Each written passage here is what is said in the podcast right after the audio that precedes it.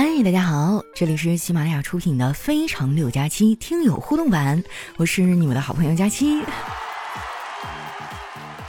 这几天双十一嘛，你们都买啥好东西了？我本来想着啊，家里化妆品还有啊，别的也不缺，这个双十一呢，我就啥也不买了。结果那天啊，我就是无意当中随便的逛了一下，哎呀，结果半个月工资又没了。我真的是服了啊！就是现在简直就是条条大路通淘宝哈，不管你干点啥，都能歘一下有个链接直接给你弹过去。那天就把我弹到一个直播间嘛，是一个男的美妆博主啊，他一边脸呢画着精美的妆哈，另一边是纯素颜，皮肤呢也是坑坑洼洼的不太好。然后他就一边化妆啊，一边给大家讲解。结果化完之后啊，我都惊呆了，我去这么神奇，这简直就判若两人好吗？所以后来他带货的时候呢，我就激情下单了。等我冷静下来以后，多少有点后悔啊！我感觉有没有可能咱缺的不是这化妆品，而是那一张漂亮的脸呢？不管了哈，等我收到以后再说吧哈。你看我要是画的没那么漂亮，看我举不举报他吧。现在外面太有危险了哈，就劝大家平时的时候不要乱逛了。是不是走了一圈以后发现还是我这儿好？不光不收你们的钱啊，我还没事隔三差五送点东西。所以你们是不是得评论、订阅、转发给我走一波啊？好了，那接下来时间啊，咱们看一看其他朋友的留言哈，就是最近有没有什么好玩的事儿？首先这位听众呢叫露露哈，他说：“长大呀，就是要对过去的自己有个交代。”哇，怎么上来第一条就整的这么深沉呢？说实话啊，我之前做了很多的准备，哎，我就想着以后走上人生巅峰之后，啊如何谦逊，如何低调，如何的回馈社会。只不过准备了快三十年了，都没有机会用上。下面呢叫昵称啊，他说今天呢，我舍友问我说，结婚之后想要男孩还是女孩？我说都行啊。女孩呢，我就可以打扮她；男孩呢，我就可以打他。巧了，我也是这么想的。就我发现现在很多人都特别喜欢生女孩啊。我有一个闺蜜啊，我感觉她都魔怔了，一门心思想生姑娘啊，结果生了一个大胖小子。后来有一回我去她家啊，我发现她居然给她儿子买了一条小花裙子。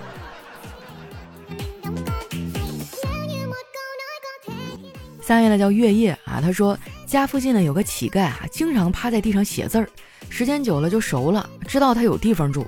有一天啊，快下雨了，我就跟他说：“快下雨了，你还不回去啊？”他说：“没事儿，等下我打车回去。”我摸着口袋里的公交卡，久久不能平复。哎呀，是你狭隘了吧？你把人当乞丐，其实人家是个手艺人。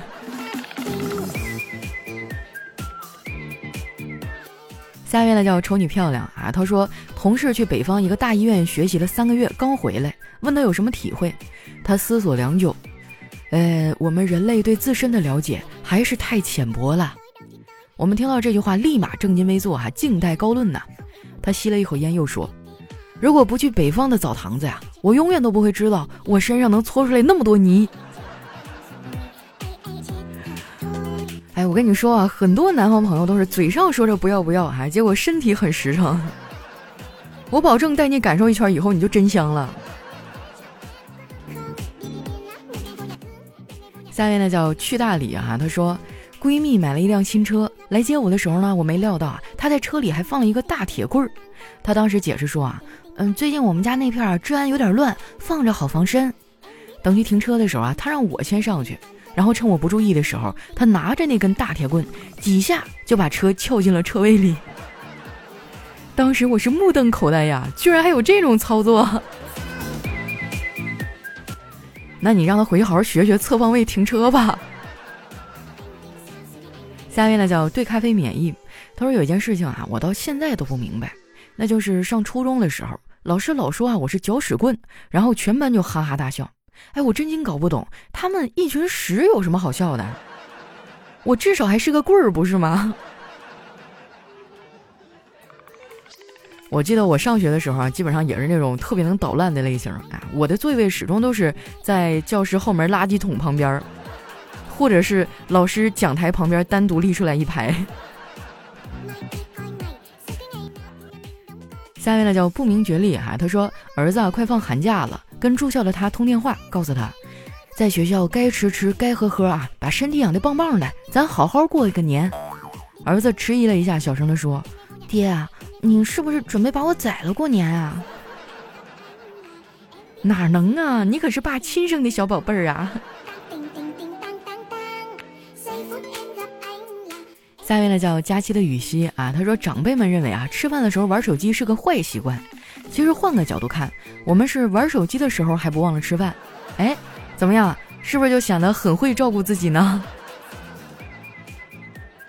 是哈，来看一下我们的下一位呢，叫彼岸灯火。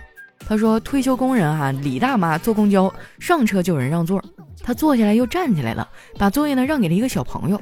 马上呢又有人让座。大妈是毫不犹豫哈，让了一个比她还老的老人坐了。大家投来赞赏的目光，纷纷让座。大妈说啊，上班族不容易，把一男一女两个疲惫的年轻人按到了座位上，最后呢才安心坐定。就这样啊，李大妈一家五口都找到了座位。下面呢叫客情啊，他说从前啊有辆车在高速上行驶，被交警拦下来了。交警上敬了个礼，说：“您好，您是第一万个在本段高速路上行驶的汽车，在此啊，奖励现金一万元。”这时呢，记者就过来了：“你好，先生，这一万元你打算怎么花呢？”他说：“我我想先考个驾照。”这时候交警愣了，过来盘问他的妻子说：“我就说你喝了酒就别开车了，你咋不听呢？”于是呢，交警就把他带走了。这时呢，他的丈母娘赶紧追过来说：“我就说偷来的车你别开。”你说你咋就不听话呢？这可真是坑爹一家人呐！下面呢叫柑橘味的秋天，他说我用什么牌子的牙膏，完全取决于我妈逛超市的时候先遇到哪个牌子的促销员儿。真的跟我妈一毛一样啊！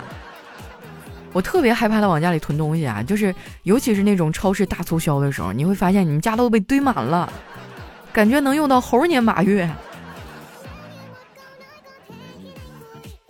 下面呢叫玻璃瓶子中的啤酒杯。他说这天啊，我放假在家，正玩着电脑的，我妈时不时啊就来我房间里晃悠。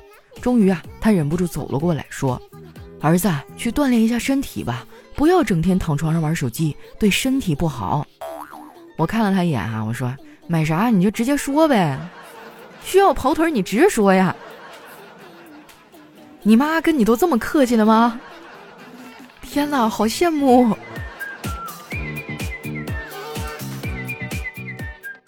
下面呢叫笑笑啊，他说有一天啊，动物园里的一只大象突然死去，饲养员赶过来啊，立即伏在大象的身上痛哭起来。游客们啊见此情景，不由深受感动啊，纷纷说：“哎呀，这位饲养员和大象的感情太深了。”不料啊，有一人插话说：“这个动物园有个规定，如果谁饲养的动物死了，那么这个动物的墓穴啊就得由那个饲养员去挖，他怎么能不哭呢？”我的天哪，埋大象啊！这个真的是个大工程啊！下一位呢叫穿越回去当女配哈，他说大学生心里话，有的人活着他已经死了，有的人死了就不想让别人活，比如牛顿哈、莱布尼茨、拉格朗日，是啊，还有鲁迅。我就纳闷了哈，尤其是语文哈，就小时候经常让我们做阅读理解哈，说那个什么阴暗的天空体会了作者什么心情，作者能有什么心情？咱说能不能简单点？那天他就只是一个单纯的阴天了，就是作者本人都不知道我当时是那么想的。下面呢叫万万没想到啊，他说上大学的时候呢追一个女孩，数次表白无果。后来啊，女孩短信约我周末去公园，我激动的晚上都没睡好觉啊。周末呢，应邀到了黄河公园，走了一阵啊，这女孩说：“我有句话一直想对你说。”我那个激动啊，我心想这事儿有戏呀。我说：“你说吧，我听着。”然后啊，她就告诉我说：“黄河也看过了，这回你死心了吧？”咱说拒绝人真的就不用这么认真呐。下一位呢叫流浪的人啊，他说某人上课睡觉，老师见了火大啊，就把他叫到黑板上解题，准备当众羞辱他。才站起来，老师就开始酸他，成绩那么差还敢上课睡觉，真不知羞耻，就会睡觉。结果某人漂亮的把这题给解出来了，老师呢顿时有点下不来台。结果他自己走回座位，坐下，淡淡的说：“我先睡一下啊，你待会儿还有不会的再问我。”这简直就是爽文现场啊！下面呢叫开朗穷人，他说今天早上想睡个懒觉，没去上课，迷迷糊糊的正在睡觉呢，突然间啊，班主任打来电话，果断给挂了。等了两分钟再打过去，哎，老师，我刚才上课，现在出来给您回个电话，有什么事儿吗？老师说：“哦，没事儿，就是刚才查寝的时候看你睡得正香，出来给你打个电话，告诉你该起床了。”我记得当年我上学的时候啊，就是我们寝室有一神人啊，就特别爱睡懒觉，经常逃课逃自习。后来呢，他为了应付查寝啊，就想了一个绝招，他买了一个一米八的大熊，把中间的棉花给掏空了，自己钻进去睡觉。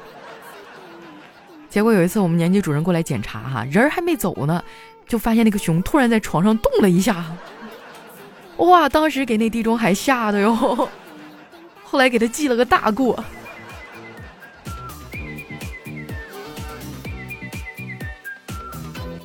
下位呢叫土豆，就是马铃薯。他说那天吃饭啊，正好碰到一个初中班主任，我好兴奋啊，端起酒杯说：“张老师，你可记得我？”张老师一脸开心说：“啊，记得记得，怎么会忘呢？”我就嘿嘿说：“那我叫什么呀？”张老师啊看了看说：“呃，名字就是一个代号，在乎那么多干嘛？来喝酒喝酒。”哎呀，说真的，我都好长时间没有回学校看老师了，也不知道他还记不记得我。你说要是他知道当年那个不好好学习、成天上课说话哈被他狂喷的学生，现在变成了靠口才吃饭的主播，他会是什么心情呢？哎呀，不行了，我感觉最近我一定要回去看一趟啊。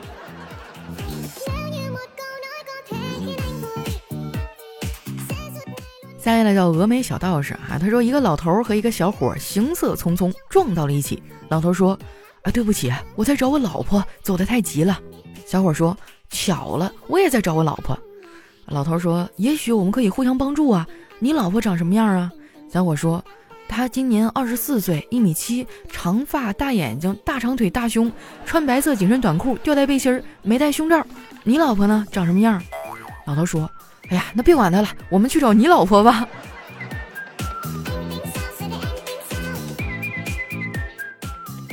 下面呢叫大郎吃药，他说其实啊有个追星族女友也挺好的，她基本上不需要你陪，看脸需求呢已经在偶像上得到了满足，对你的颜值呢也毫不计较。不要嫌弃你的女朋友追星啊，一个追星的能看上你，那真的就已经很不错了。啊，我身边真的有好多追星女孩啊，但是她们普遍都是找对象比较困难。我曾经就问我们公司一女孩，我说：“哎，你看你这满工位上贴的都是爱豆的照片，将来你想找个什么样的呀？”她说：“我想找个跟我爱豆一样帅的。”我当时一愣，我说：“那那你慢慢找啊。”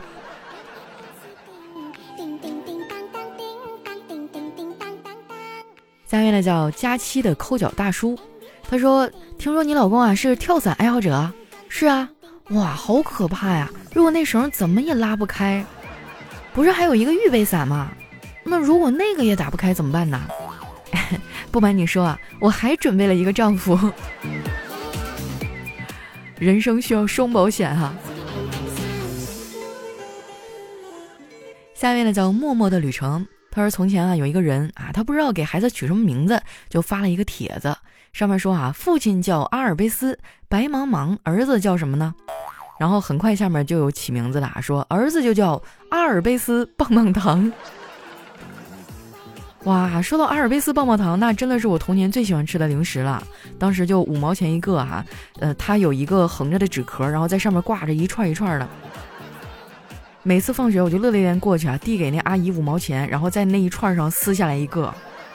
撕开包装纸塞到嘴里哈，我那感觉特别满足。我最爱吃那个巧克力牛奶味儿的。下面呢叫人间清醒，他说女儿问老婆：“妈妈，为什么大人讲故事每次都要从从前有个地方开始呢？”老婆看了我一眼啊，回答说：“不是每个人都爱这样讲故事的呀。有人一讲故事啊，就是从今天工作实在太忙，所以回来晚了开始。你搁这敲打谁呢？快点儿，搓衣板给他背上。三月的叫李先生啊，他说历史老师呢问一个久病缺课的学生：“你请假很久了，功课讲了不少新东西，你是从什么时候开始休息的呀？”学生说：“我我是在安禄山造反的时候生病的。”